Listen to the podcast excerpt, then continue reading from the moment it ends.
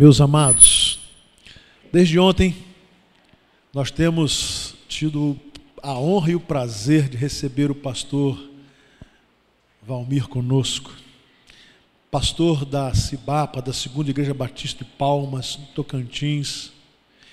E os irmãos que vieram ontem e hoje pela manhã e à tarde estão todos maravilhados com aquilo que temos ouvido de Deus. Aprendemos, fomos impactados com aquilo que Deus tem feito, usando o ministério do pastor Valmir e a sua igreja, naturalmente.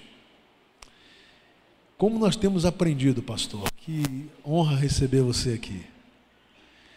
No nosso quinto congresso de células, nós temos aprendido né, com vários pastores, vários, várias experiências, né, Marcão?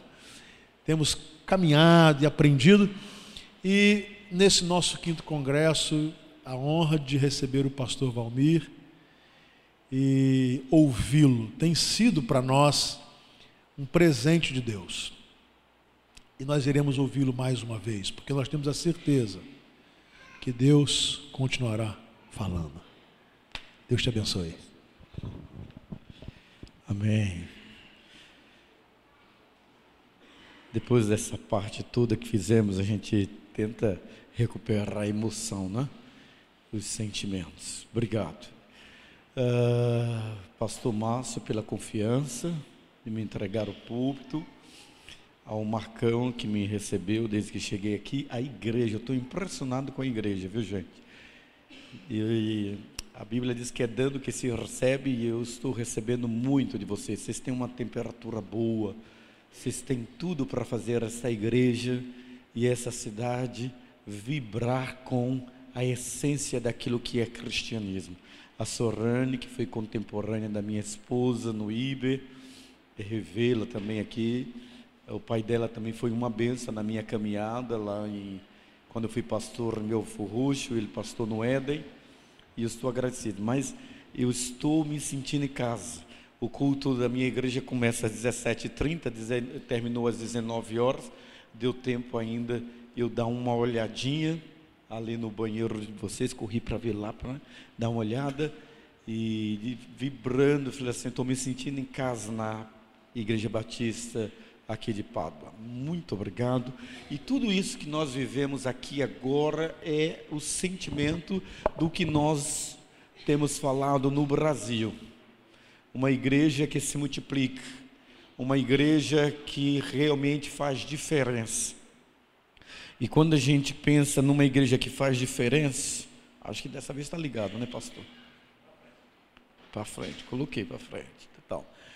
Uh, nós escrevemos, trouxe, lamentamos, porque realmente a gente não trouxe livro, livro suficiente, mas eu me comprometo, os líderes de pequenos grupos, de enviar.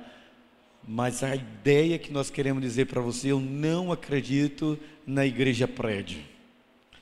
Eu não acredito no cristianismo como religião. Eu acredito no cristianismo como estilo de vida. Eu acredito no cristianismo como projeto de Deus para restaurar aquilo que foi danificado. E esses dias eu estou compartilhando com vocês exatamente isso. Essa mudança de paradigma, essa mudança conceitual de igreja. Quando você fecha os olhos e pensa sobre igreja, aí você pensa logo no prédio. E aí, quando eu fui como missionário de vocês para Angola, e eu cheguei lá com um conceito de igreja, e o meu pastor, pastor Sabino Tec, ele disse assim: Vamos para a igreja, vamos. Eu pensei num prédio, eu pensei em luzes, eu pensei em banco. Mas antes da gente sair de casa, eu vi um monte de piazinhos miúdos estavam levando as, as, aquelas latas de 20 litros, né? aquelas latas de tinta, cada um passava com uma lata daquela. E eu fiquei pensando, por que eles vão com tanta lata? E aí eu perguntei à missionária cristiana que estava mais tempo no país, para onde eles vão?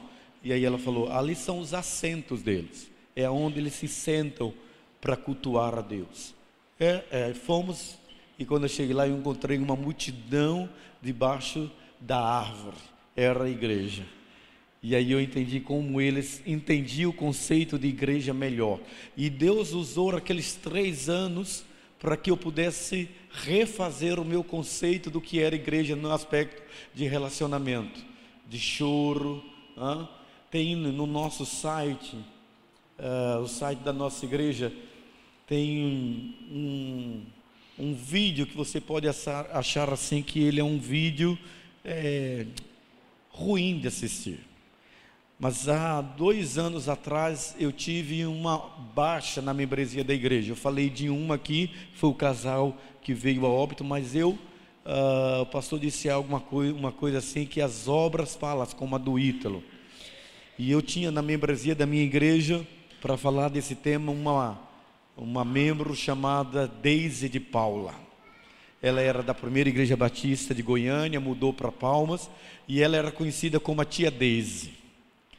E a tia Daisy era odontóloga, só que uma odontóloga que fez da odontologia um lugar para que ela pudesse apresentar o amor de Deus. Enquanto um odontólogo comum, no mínimo, atenderia três pacientes na manhã e três à tarde, ela atendia um pela manhã e uma à tarde. Quem entrava no consultório da tia Daisy tinha que ouvir a experiência de fé dela. Aquela mulher me deu dezenas e centenas de pessoas que foram levadas a Cristo por intermédio dela. E aquela mulher simples, de vida simples, ela fazia tanta diferença na cidade que a nossa igreja saiu de 200, chegou a mil membros e ela continuava conhecendo todo mundo e todo mundo conhecia a tia Deise. E ela ficou conhecida no estado inteiro porque ela liderou um movimento chamado Amor por Amor desculpe, por amor, e era um movimento de mutirão social conduzido por ela.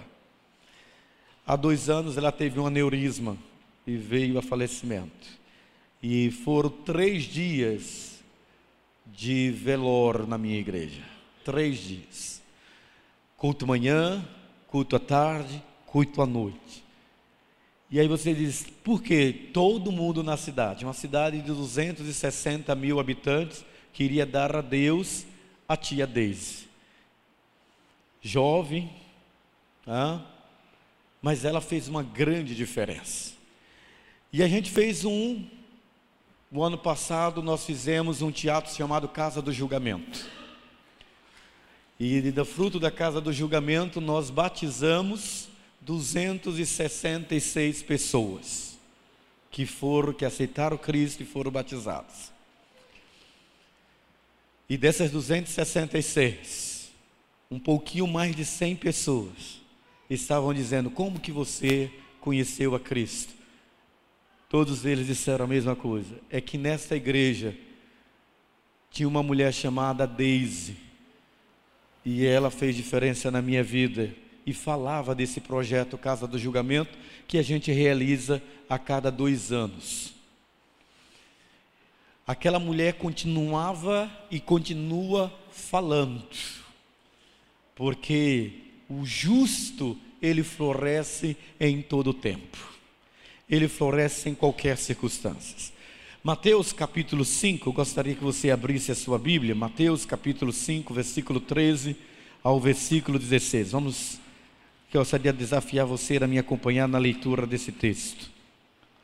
Uma igreja que se multiplica é a temática para nós falarmos agora. Mateus, capítulo 5.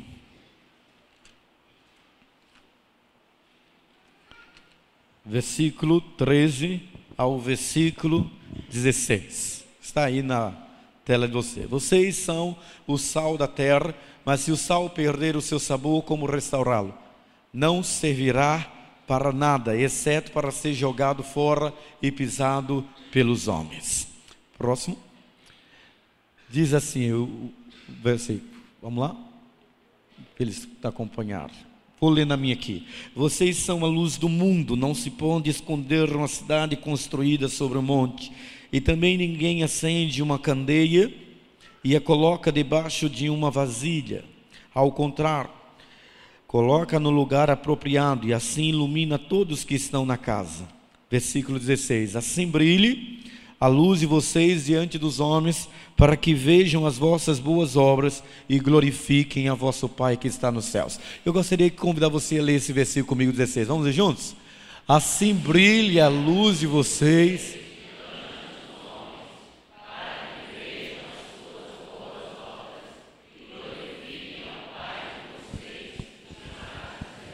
Se percebe esse texto que está dizendo para nós, para mim, para você, nós que estamos aqui nessa noite como cristãos?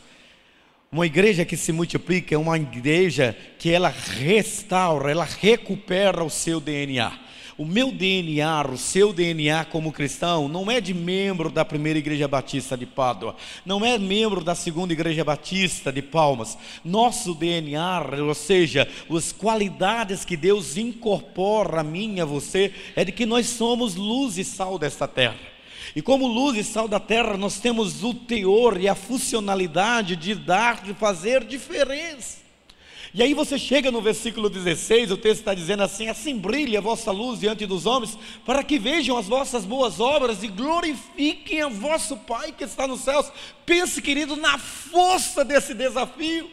As pessoas elas não são obrigadas e elas não têm, ou talvez nós não tenhamos, a perspectiva de que elas façam uma decisão de fé que um dia eu e você fizemos, mas elas são desafiadas a olhar para mim e para você e ver a nossa luz brilhando. Assim brilhe a vossa luz diante dos homens, para que vejam as vossas boas obras e glorifiquem a vosso Pai que está nos céus. É lógico que na temática que nós queremos colocar para vocês, uma igreja que se multiplica é uma igreja que literalmente entende o projeto do que está e pode acontecer. Vamos lá? Vamos ver? Você vai ter que me ajudar. Vocês são sal para a humanidade, vocês são uma luz para o mundo, é isso que o texto quer dizer. O meu desafio como igreja, nós estamos falando de um caminho relacional, porque as pessoas elas não querem saber da igreja, elas não querem saber de religião, elas não pretendem e elas não querem ser desafiadas a uma ruptura de um paradigma social que é a religião. Elas querem saber se há um estilo de vida melhor do que o estilo de vida que elas têm. Elas não querem mais uma crença, elas não querem mais um credo. E aí vem o meu desafio e o seu desafio, nós sermos simples simpáticos.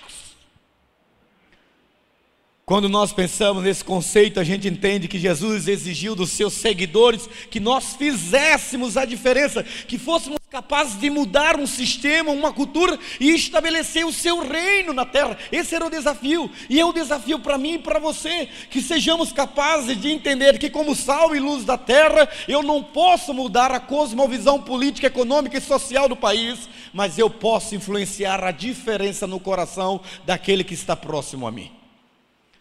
A diferença que Deus faz para mim e para você é de que o nosso mundo não precisa de uma religião. No Brasil são 44 mil grupos religiosos, 19 mil falam de Cristo.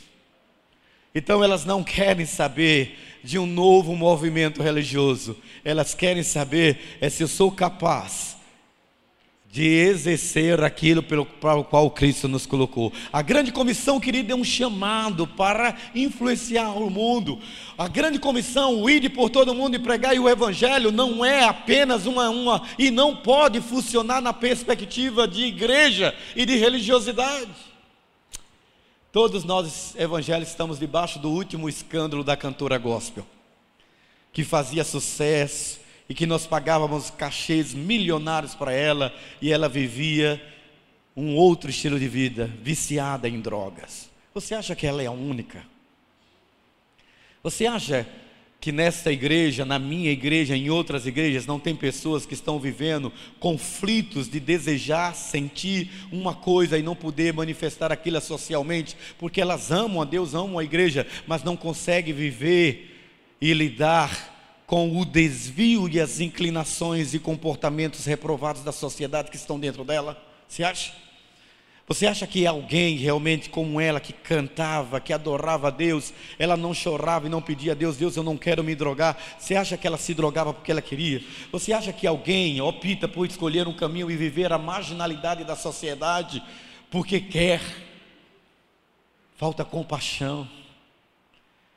E a igreja ela é chamada para viver isso, a influenciar o mundo com a nossa fé, com a nossa dedicação, com o nosso compromisso com Deus. Quando nós entendemos isso, nós entendemos que evangelização discipuladora requer relacionamentos intencionais. As pessoas elas não querem uma nova religião, uma nova igreja, ela quer um relacionamento, mas um relacionamento que seja capaz de trazer para ela uma mensagem de esperança.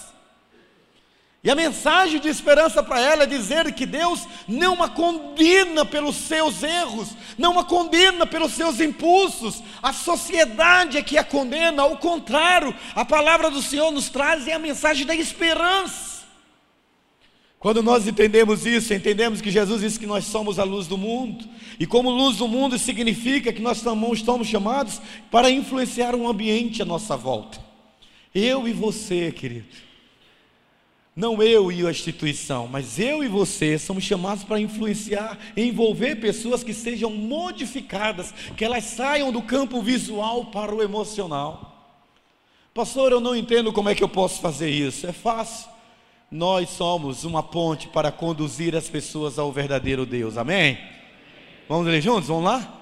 Somos uma ponte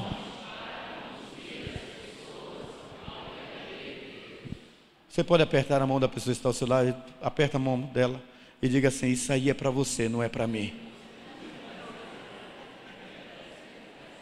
É, né? Você sabe que eu aprendi isso?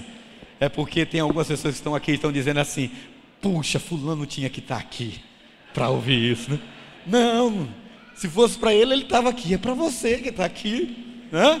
É tudo para você, não é para ele. Nós somos uma ponte para conduzir as pessoas ao verdadeiro Deus. A igreja instituição, a igreja CNPJ, a igreja com um calendário magnífico anual, ela não vai poder fazer aquilo que só você pode fazer. Ei, olhe para mim, seja forte. Quantos aqui assistiram o filme A Cabana? Ah, pouquíssimos assistiram. Todo mundo meteu a lenha no filme. Tem muita besteira no filme, mas tem um negócio bom no filme. Sabe o que, que é? É que o filme é desafiar o protagonista a perdoar, a perdoar o estuprador da filha dela e o assassino. E ele chega diante de Deus, Deus fala com ele e diz assim: Eu quero te levar para mostrar para você, você está pronto. Eu quero mostrar onde é que a sua filha foi escondida. Eu estou trazendo você aqui porque eu quero que você perdoe o assassino da sua filha. Tá. Oh, tem coisa mais cristã do que isso. E ele faz o que eu faria. O que você faria? Ele diz: Eu não vou perdoar. Eu quero, Deus, que o Senhor o mate. Eu quero que ele sinta a dor que a minha filha sentiu. E Deus diz assim para ele: ele também é meu filho. E eu também quero redimi-lo como eu redimi você. E ele diz: Deus, eu não tenho como perdoá-lo. E Deus diz: Eu sei. É por isso que eu estou aqui para fazer isso junto com você. Nós somos uma ponte para conduzir as pessoas ao, ao verdadeiro Deus. Porque nós que estamos aqui, todos nós, fomos machucados pela vida. Todos nós temos o direito, e me ensinaram assim todas as vezes, isso me oprimia. Pensa num pastor oprimido, era eu, quando eu estava sofrendo, sofrendo, sofrendo. Quando minha mãe foi acometida pelo primeiro derrame, depois o segundo, e aí todos os meus amigos assim: não pergunte para Deus por quê, pergunte para quê. Para mim isso era uma desgraça. É lógico se o meu filho de oito anos pergunta toda vez que eu digo para ele, meu filho, João, não faça isso. Ele diz, por quê? E eu explico, por que, que eu não posso pedir explicação para Deus? É libertador. Eu preciso ter um direito de liberdade. Eu preciso saber o porquê e o para quê. Porque eu tenho que confiar de que Ele é poderoso para fazer infinitamente, infinitamente mais do que aquilo que nós pedimos ou pensamos. O que faz com que nós tenhamos uma mensagem de esperança é porque nós sofremos também. É porque nós sabemos o que é dor, e é isso que o texto quer nos oferecer. Jesus diz que nós seremos suas testemunhas. Jesus diz que isso é que as pessoas devem sentir em mim e em você. As pessoas não querem saber se eu sou batista, se eu sou presbiteriano, se eu sou assembleiano, se eu sou católico, se eu sou espírita. Elas querem saber se eu sou uma testemunha de Cristo. E elas precisam sentir isso em mim e em você. Elas precisam sentir a presença de Deus que as faça sentir-se seguras quando elas estiverem conosco. Nós, queridos, temos esse mandato. O mandato de entendermos Gálatas capítulo 2, versículo 20. Vamos juntos lá? Vamos lá? Assim já não sou eu quem vive, mas Cristo é quem vive em mim. E esta vida que agora vivo, que eu gosto de fazer isso, muita gente não gosta, mas olha que legal. Dá uma olhadinha para a sua direita agora, para a pessoa que está ao seu lado. Dá uma para a esquerda agora. Legal, né? Você sente mais à vontade, mais confiante na pessoa que está à direita ou na pessoa da esquerda? Dá uma olhada direita agora. Quem você tem mais liberdade? E escolha uma só. Escolheu? Agora, escolheu?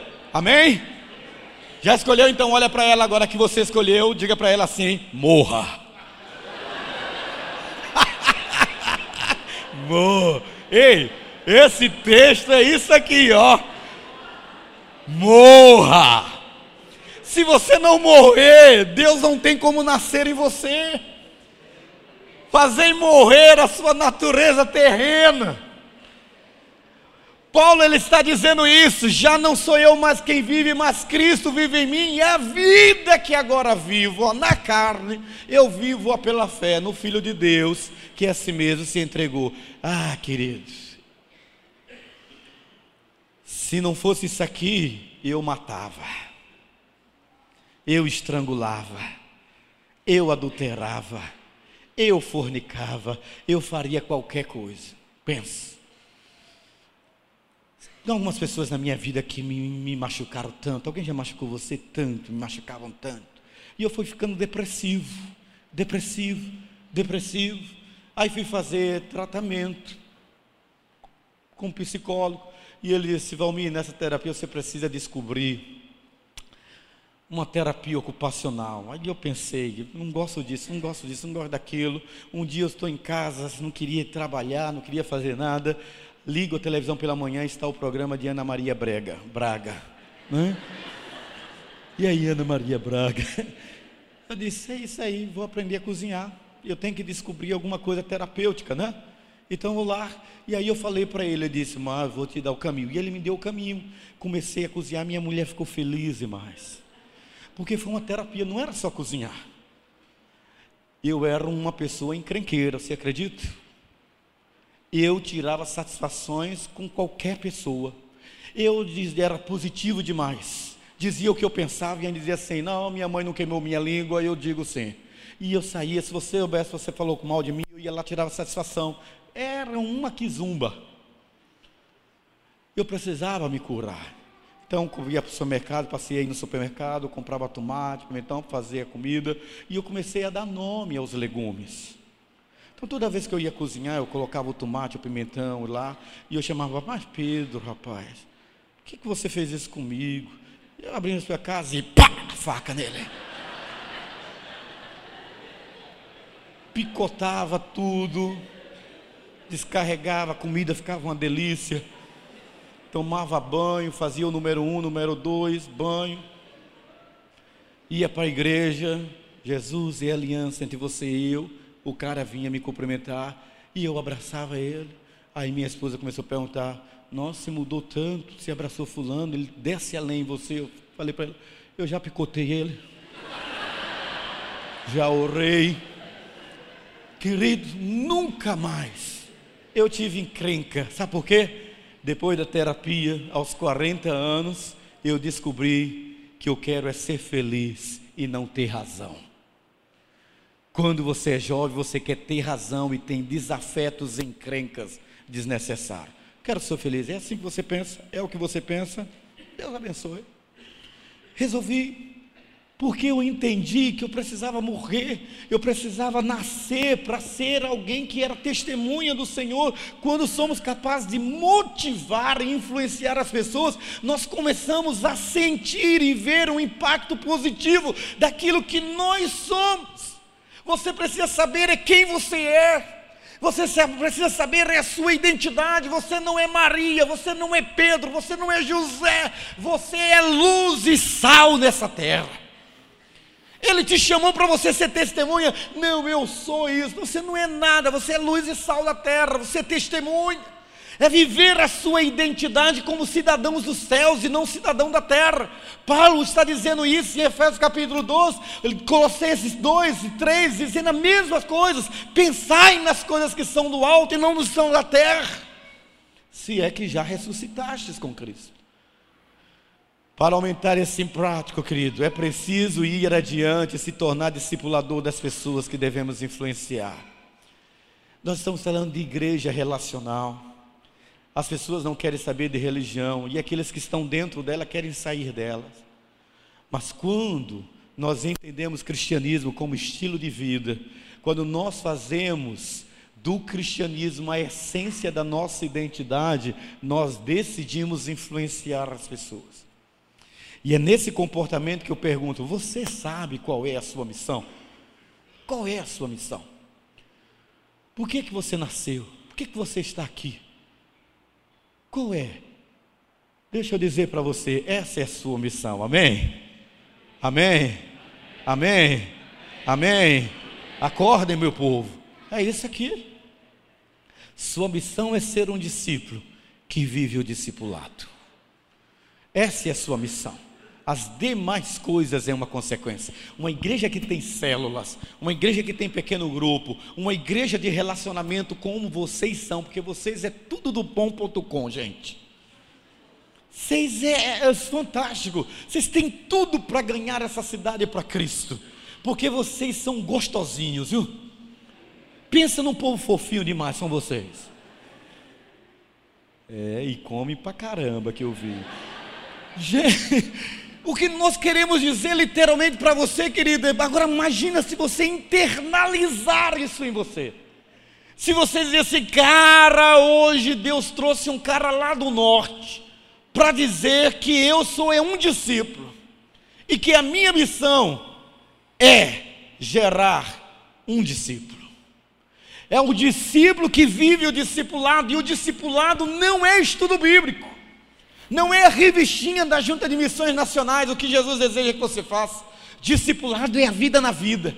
Discipulado é você adotar alguém e exercer a paternidade espiritual sobre ela, transferindo para ela valores e princípios que você crê nele. Quando nós entendemos isso, entendemos que o que é ser, ser um discípulo, uma igreja que multiplica, ela é formada por alguém que entende que precisa ser um discípulo discipulador. E ser um discipulador, querido, é isso aí, é derramar a sua vida em outras pessoas e ajudá-las a alcançar suas potencialidades. Eu não quero fazer proselitismo religioso.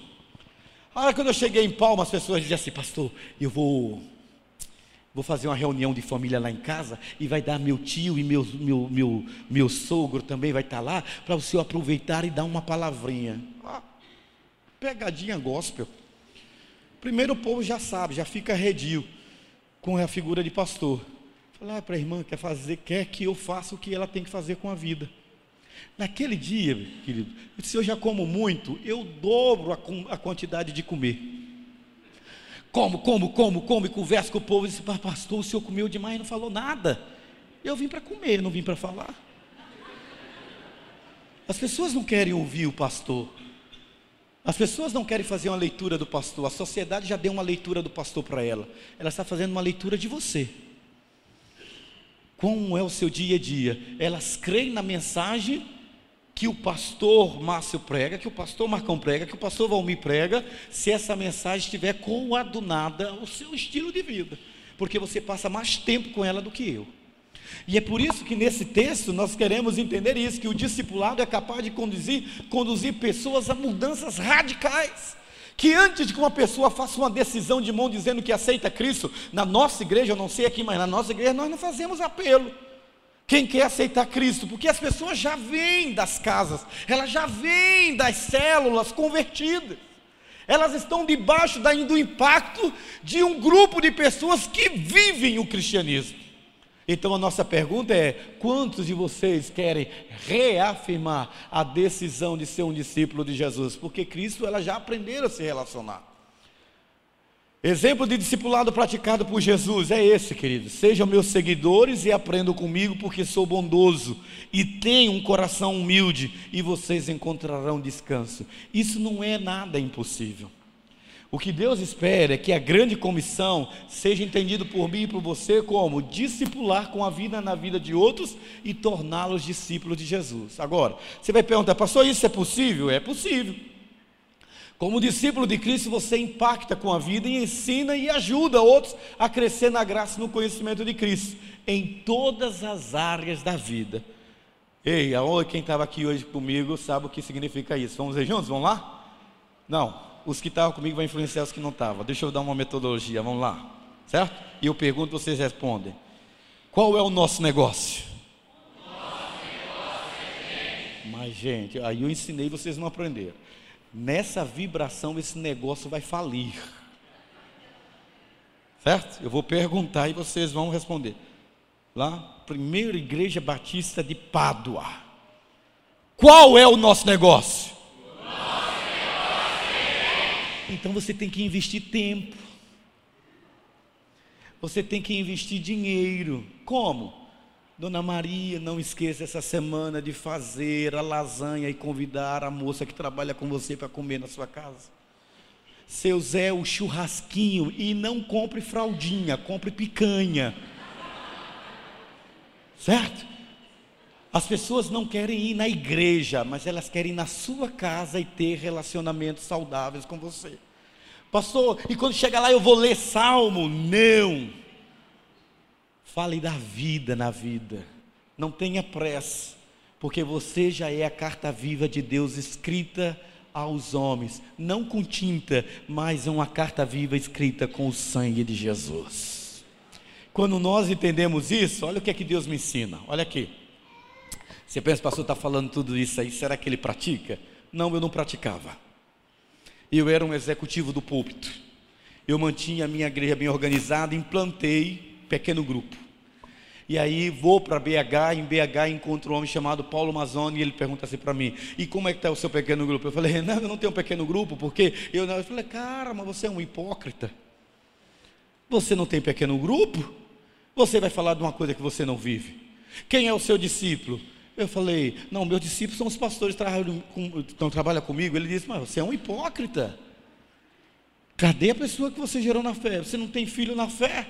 porque ganhar, fazer apelo e as pessoas virem aqui, não era meu filho na fé. Olha o que, que Deus faz. Agora sejam fortes que eu vou dizer. Olha aqui. Esta mulher, esta abençoada mulher que hoje está rindo, ela não ria. Ela vai para a minha igreja, que é a segunda igreja Batista de Palma, termina o culto, ela vem, filha de pastor, e fala assim para mim, com um biquinho. Pastor Valmir, quero falar com o senhor. E eu falei para a igreja que mulher que fala com o biquinho tenha medo dela. Porque mulher que fala assim, pastor, eu quero falar com o senhor. Não tenha medo, late, mas não morde. Agora a mulher que fala, isso aqui, pastor, ela vai dar o bote. Ok? E eles querem falar com o senhor. Eu detesto a sua igreja. A sua igreja não começa no horário culto, a sua igreja não tem hora para terminar, a sua igreja tem um barulho muito grande, o som é muito alto. Não gosto, mas Deus disse que é para eu vir para essa igreja, membro da primeira igreja. E Deus me mandou para cá porque disse que o meu marido vai se converter aqui. Olhei para aquela mulher e falei assim: Mas já tem um maluco suficiente, Deus manda mais uma maluca. E essa mulher começou a me perseguir dentro da igreja. Foi para a nossa igreja.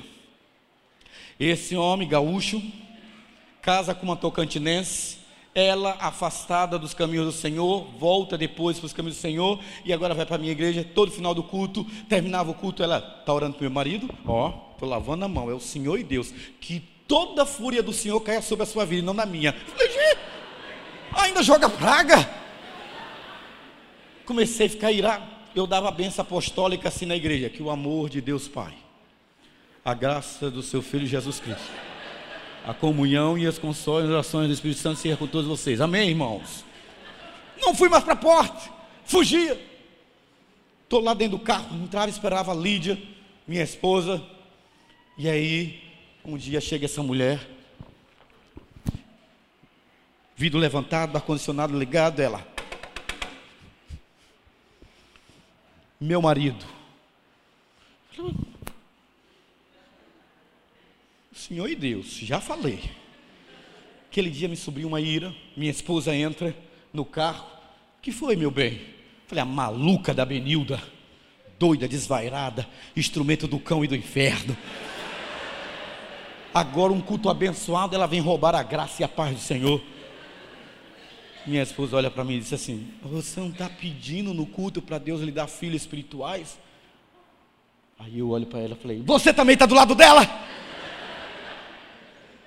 Ela disse: Baixa o tom, que eu não sou sua ovelha. Eu sou sua esposa. Aí eu olhei para ela e disse assim: É, mas a Bíblia diz que rebelião é pecado e pecado pior do que feitiçaria. E você está rebelde contra mim. Aí ela, hum, Deus colocou no meu coração. Na outra semana, aquele homem começou a ir à igreja. Sério, não ria de forma alguma. Gauchão que foi para ganhar dinheiro no Tocantins.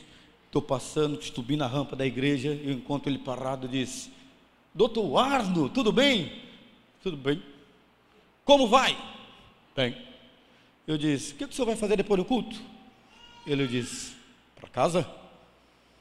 Então eu vou com o senhor lanchar na sua casa. Pode ser? Ele disse: Bah corri e disse: Amor, nós vamos para a casa da Benilda. Falei com o Arno, vamos lanchar na casa dele. Minha esposa São Fidélis, influência mineirice, que essa, essa área daqui tem, né? Minha esposa não vai assim, a ela assim: Você falou com ele? Eu falei: Falei. Falou mesmo? Falei, mulher. O que é que ele disse? Ele disse: Bah. Aí ela disse: E o que é bar? E eu falei: Não sabe o que é bar? Bar é vá, vá, vá, mulher.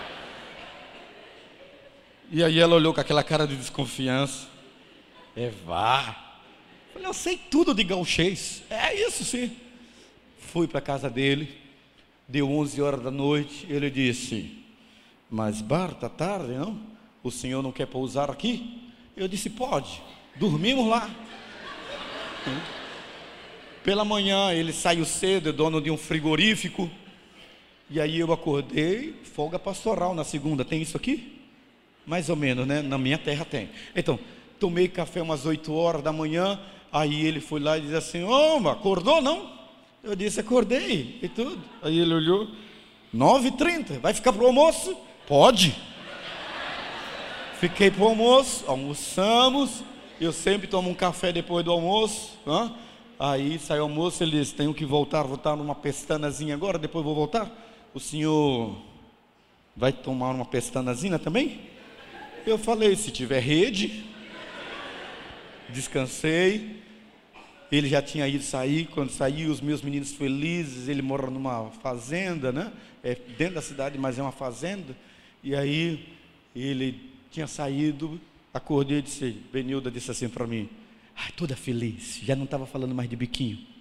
E ela disse: Meu benzinho disse que é para o senhor ficar para o jantar. Eu falei tudo de bom.com. Vamos ficar para o jantar, vamos lá. Fiquei para o jantar e nós começamos.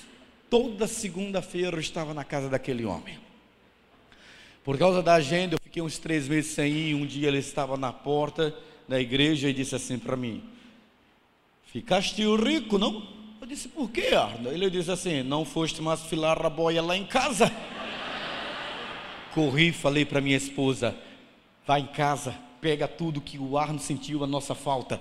Vamos lá. Aí ela, sentiu falta como? Ele está apaixonado por mim, não sabe. Vamos embora lá. Fomos, corremos. No final, não sei se tem gaúcho aqui, ele vem com o controle da fazenda, de que do portão dá quase um quilômetro até a casa grande. E ele vem com o controle do portão e disse assim: Como já fazes parte da família, está aqui o controle do portão, né? É lógico, querido, que eu e minha esposa saímos e do carro e eu comecei a chorar e agradecer. Ele não fez decisão E depois continuamos, foram três anos de relacionamento. Levei o meu pequeno grupo para casa dele. E aí ele começou a participar das nossas reuniões. Benilda começou a ser treinada pela Lídia. E aí, nossas confraternizações, nosso pequeno grupo. E ele começou a participar. De madrugada, um dia, Benilda me liga chorando, dizendo: Pastor, meu benzinho está de joelho. E eu desafiei e ele aceitou Cristo como Senhor e Salvador.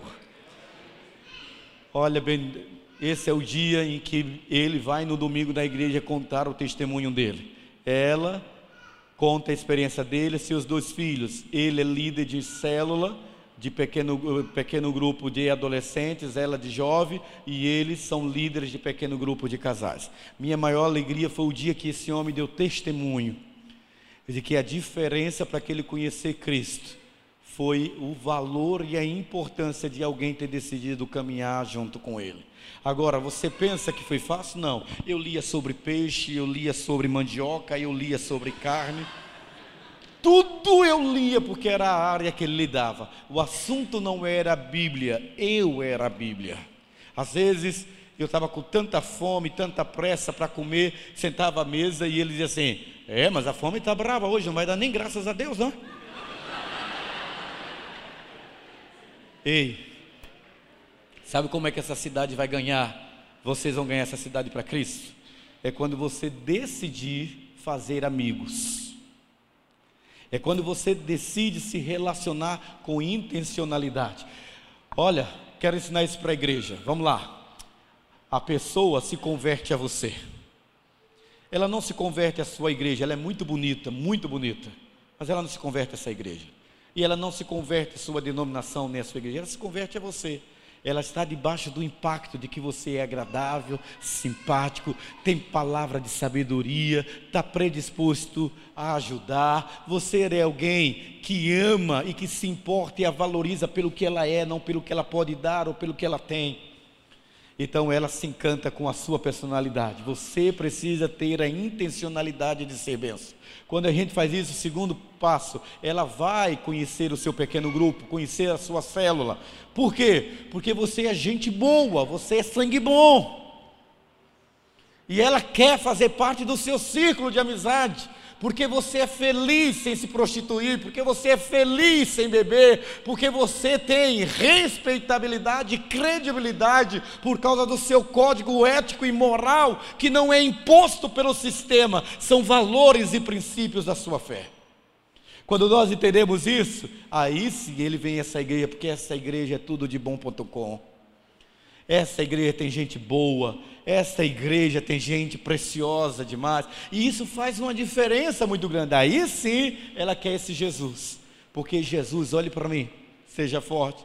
Jesus, na nossa sociedade, é apenas um fato histórico ou um emblema de religião, mas ele é decodificado como Salvador, Senhor, Filho de Deus, quando eu e você traduzimos isso em atos. Olha, olha, sei a foto que eu vou contar, olha aqui, ó.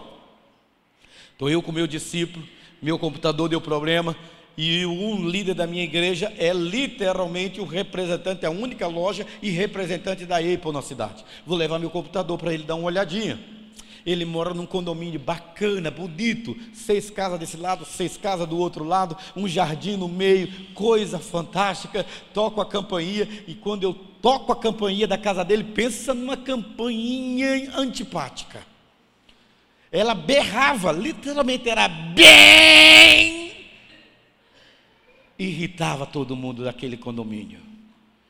E eu tocava, quanto mais eu tocava, mais o povo saía para olhar e fazia cara feia. E eu estava estranhando aquilo.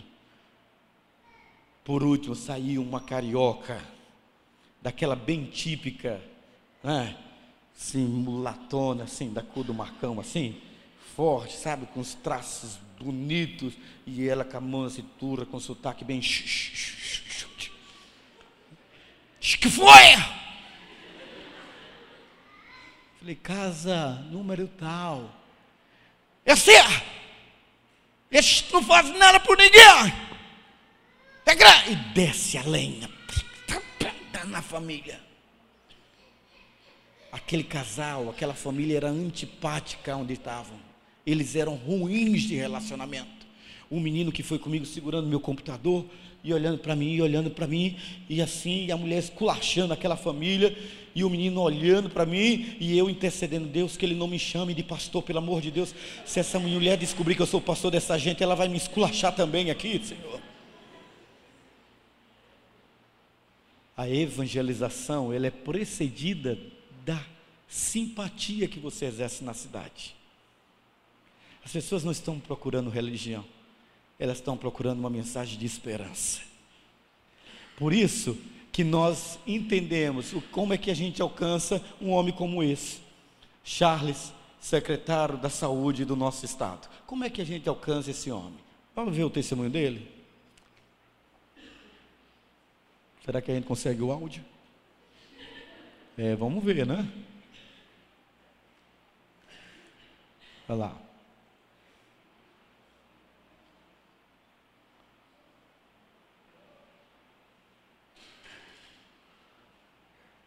Meu barbudinho lá, vai lá, vai lá. Ele veio de Campos também? É daqui? Ah.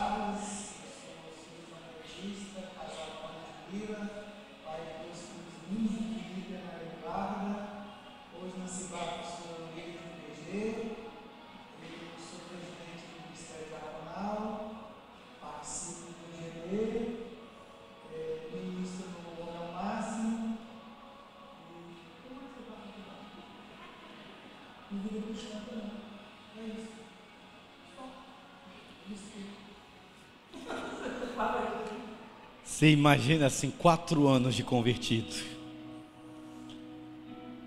Ele foi ganho não por um programa da igreja, foi ganho porque alguém decidiu investir na vida dele. Esse homem tinha um, só um irmão e uma irmã, um irmão muito querido e assassinado.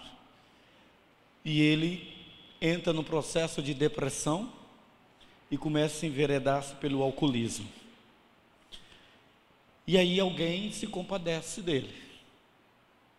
E começa a frequentar a casa dele, começa a trazer isso, porque decidiu impactar a vida, quando nós temos que fazer o discípulo como estilo, o discipulado como estilo de vida.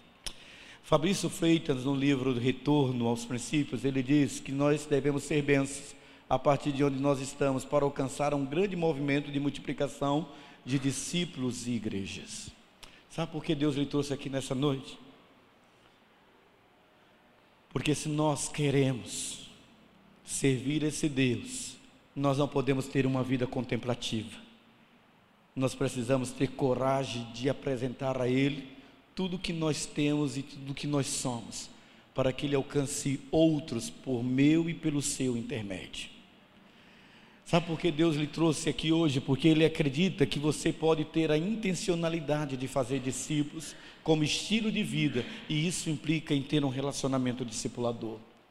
As células, a sua casa é o que você tem mais apego. Deus quer a sua casa hoje. Você tem coragem de dar a sua casa para Deus? Sim ou não? De verdade. Você tem coragem de dar a sua casa para Deus? Eu quero ouvir um amém. Amém. Por que a minha casa, pastor? Não é para vender, é porque é o melhor lugar para Deus alcançar pessoas que jamais entrarão nesta casa. Aqui elas não entram, mas elas entram na sua sala, elas entram na sua casa. E se você decidir dar ela para Deus, você vai entender Deus que Deus lhe deu tudo isso foi para servir a Ele. Talvez você não saiba falar, mas você sabe acolher, você sabe receber. Relacionamentos intencionais são relacionamentos discipuladores, e isso consiste de vida na vida, na transmissão de verdade. Em outras palavras, querido, eu estou querendo desafiar a você a dizer para Deus: Senhor, eu quero te servir, fazendo o que o Senhor fez, amigos, porque Jesus tinha amigo e o nível de amizade que Jesus tinha era tão forte que o amigo dele inclinava sua cabeça no seu peito, porque tinha intimidade com ele. Deus não quer membros, Deus quer, Deus quer discípulos. E nessa noite, eu quero desafiar você a avançar, sair da zona de membro desta igreja, para ser um discípulo de Jesus. Curva sua cabeça. Não sei se os meninos da música podem me ajudar. Mas eu não posso deixar você sair daqui você dizer assim que eu fui tão abençoado para esta igreja. E eu consigo enxergar esta igreja avançar mais e mais. Porque basta uma decisão sua de dizer para Deus, como Isaías diz: Senhor, eis-me aqui, envia-me a mim. Talvez você já esteja numa célula, está aqui. Talvez você esteja perguntando para Deus: eu queria tanto servir para Deus e eu não sei como e onde servir. Comece só predispondo-se a dizer: Senhor, eis-me aqui, minha casa, minha vida, eu quero apresentar ao Senhor. Talvez você esteja aqui na igreja no anonimato, gostando de tudo isto, gostando da célula, gostando do seu líder, mas Deus quer mais de você um nível maior de compromisso. E eu quero lhe desafiar. Se alguma parte dessa mensagem falou o seu coração e você quer responder para Deus dizendo: Eu estive fora dessa caminhada, mas eu quero caminhar desse jeito. Eu quero orar por você. Eu quero orar com você. Eu quero que você tenha coragem de dizer, e eu vou dizer para esses homens que Deus levantou, para o pastor Márcio, para o pastor Marcão: conte comigo. Conte comigo, porque eu descobri qual é a minha missão nessa noite: é ser um discípulo que vive o discipulado. Você entendeu isso? Você pode repetir aí no seu coração? Só você e Deus dizendo: Deus, entendi a tua mensagem, e eu abro por completo todas as áreas da minha vida para que o Senhor não seja somente o meu Salvador, como foi até agora, que o Senhor seja Senhor, Senhor do meu tempo, Senhor da minha casa. Eu não sei fazer isso que esse pregador falou, mas eu sei que é o certo, e eu quero que o Senhor me ajude. Por isso, nesta noite, eu estou dizendo que eu quero me comprometer mais com o Senhor.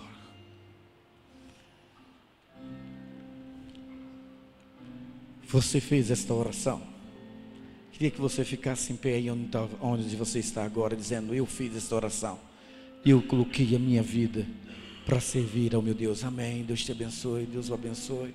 Deus os abençoe. Deus abençoe você. Deus te derrame graça sobre você. Amém. Deus o abençoe. Nessa noite, tudo isso começa com você, através de você, sua casa, sua experiência, sua dor, sua alegria, tudo a serviço desse Deus. Amém. Deus os abençoe. Pai, eu quero colocar esse exército diante do Senhor. Eu quero colocar esses homens, essas mulheres diante do Senhor. Eu quero pedir, ó Deus, que as suas vidas sejam marcadas pela alegria de verem os frutos que a sua vida pode gerar a partir deste compromisso nesta noite.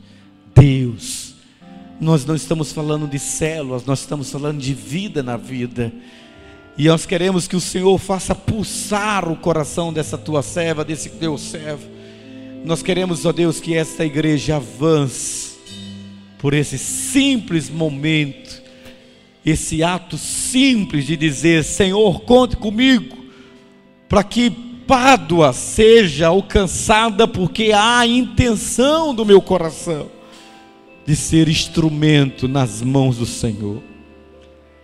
Senhor, eu apresento a vida desses teus servos nas tuas mãos, de tal forma que eles sejam selados por uma renovação de fé e de graça com o Senhor, a fim de que a colheita desta igreja seja abundante, porque a igreja que se multiplica é a igreja que está nas casas, e nós queremos apresentar a casa do teu filho, a casa da tua filha, como uma referência para a honra e glória do teu nome. Amém, Jesus. Amém. Não sente ainda. Pastor, vem cá, pastor Márcio. Vem cá, pastor Marcão, né? Já vai chamar de pastor. Sabe, pastor? Minha igreja tinha 200 membros e eu fiz esta mensagem há oito anos atrás. E foi exatamente esse reflexo que eu tive. E Deus usou a minha vida para desafiar as pessoas como foram agora desafiadas. Mas lá na porta, quando eu cheguei lá, o diabo usou uma pessoa e disse assim para mim: "E foi fraco, hein? Você acha que você vai alcançar essa cidade só com esses que ficaram em pé?" Acho que não vai não, hein? Eu abracei e eu disse assim: Deus não precisa de uma multidão. Deus precisa de um homem com o coração contrito e quebrantado na sua presença. Aí estão os seus corações, pastores. Que Deus os abençoe nesse ministério.